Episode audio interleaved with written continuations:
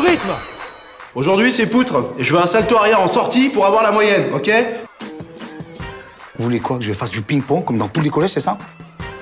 Alors je vous explique, le sport c'est la vie, d'accord? Et 1, 2, 3, et 1, 2, 3, et on étire, et on étire.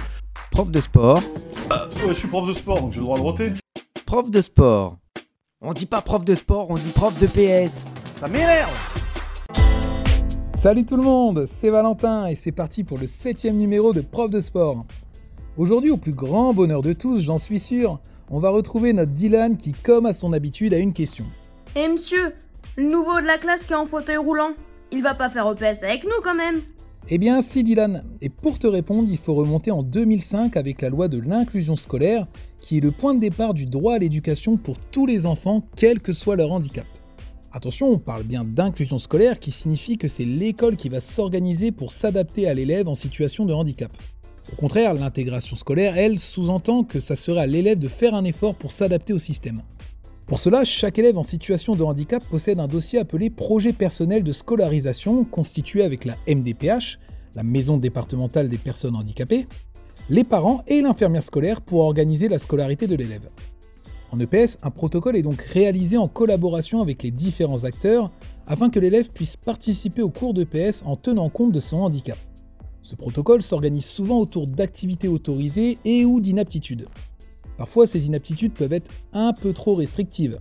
Dans ce cas, l'enseignant d'EPS peut demander au corps médical un inventaire plus précis des activités, voire des mouvements autorisés.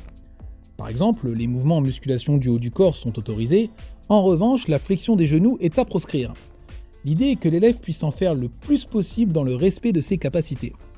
Donc comme on l'a évoqué dans les précédents podcasts, l'enseignant doit prendre en compte la diversité de ses élèves en mettant en place des situations adaptées à chacun, y compris pour les élèves en situation de handicap. Oui mais monsieur, il va faire comment quand on va faire handball? Au pire, il arbitrera. Parlons alors d'un exemple concret, le handball, un sport collectif où il peut y avoir du contact qui pourrait faire penser que jamais un élève en fauteuil roulant ne pourrait participer. Eh bien si, l'enseignant d'EPS doit mettre tout en œuvre, lorsque cela est autorisé par le corps médical bien sûr, pour faire participer les élèves en situation de handicap aux activités autrement qu'en les cantonnant aux rôles sociaux comme l'observation ou l'arbitrage. Et comment on va faire pour jouer au hand avec lui? Il est en fauteuil roulant. Alors plusieurs aménagements sont possibles. Déjà Dylan, il faut savoir que ce nouvel élève a une maladie qui lui a paralysé tout le bas de son corps. C'est pour ça qu'il est en fauteuil roulant. Mais ça ne l'empêche pas de pratiquer l'EPS, il faut juste éviter le contact physique qui peut être dangereux pour lui comme pour vous. Déjà, lorsque l'exercice se fait sans opposition, l'élève peut très bien participer aux situations sans qu'il n'y ait d'adaptation spécifique. En gros, il peut se déplacer, attraper un ballon, passer ou tirer.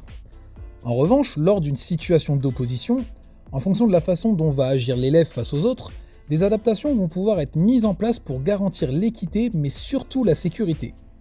Par exemple, si l'élève en situation de handicap reçoit que très peu de ballons, nous pouvons vous interdire de défendre individuellement sur lui quand il n'a pas le ballon, et vous interdire de défendre avec les mains quand il a le ballon. Encore une fois, c'est l'enseignant qui va faire des choix en fonction de ce qu'il se passe pour favoriser l'investissement de chacun de ses élèves sans exception et les mener vers le plus haut niveau de réussite. En plus de ça, l'UNSS participe également à cette école inclusive en lançant des compétitions de sport partagé pouvant aller jusqu'au championnat de France. Le sport partagé consiste à faire concourir dans une même équipe des élèves valides et non valides, quel que soit leur handicap, dans plus de 50 activités différentes, telles que le cross-country, le tennis de table ou encore la natation. On peut y voir de beaux moments de partage, de vivre ensemble et surtout de dépassement de soi. D'ailleurs, la ville de Reims a accueilli ce 25 janvier 2020 les championnats de France UNSS de cross-country, où la compétition accueillait pour la première fois des sportifs en situation de handicap. Alors Dylan, j'espère que tu as bien compris qu'un élève en situation de handicap peut aujourd'hui s'exprimer tout autant qu'un élève valide. En plus, je suis sûr que tu serais intéressé pour faire une compétition de sport partagé. Ça te permettrait peut-être de connaître les championnats de France. Qu'en dis-tu? Ouais Je vais lui demander quel sport il aime pratiquer. Et c'est terminé pour ce septième numéro de Prof de sport. N'hésitez pas à commenter les podcasts pour nous partager vos remarques, questions et anecdotes. En attendant, je vous dis à la semaine prochaine pour un nouveau numéro et surtout n'oubliez pas, l'EPS c'est bien plus que du sport. Allez, on s'échauffe, c'est parti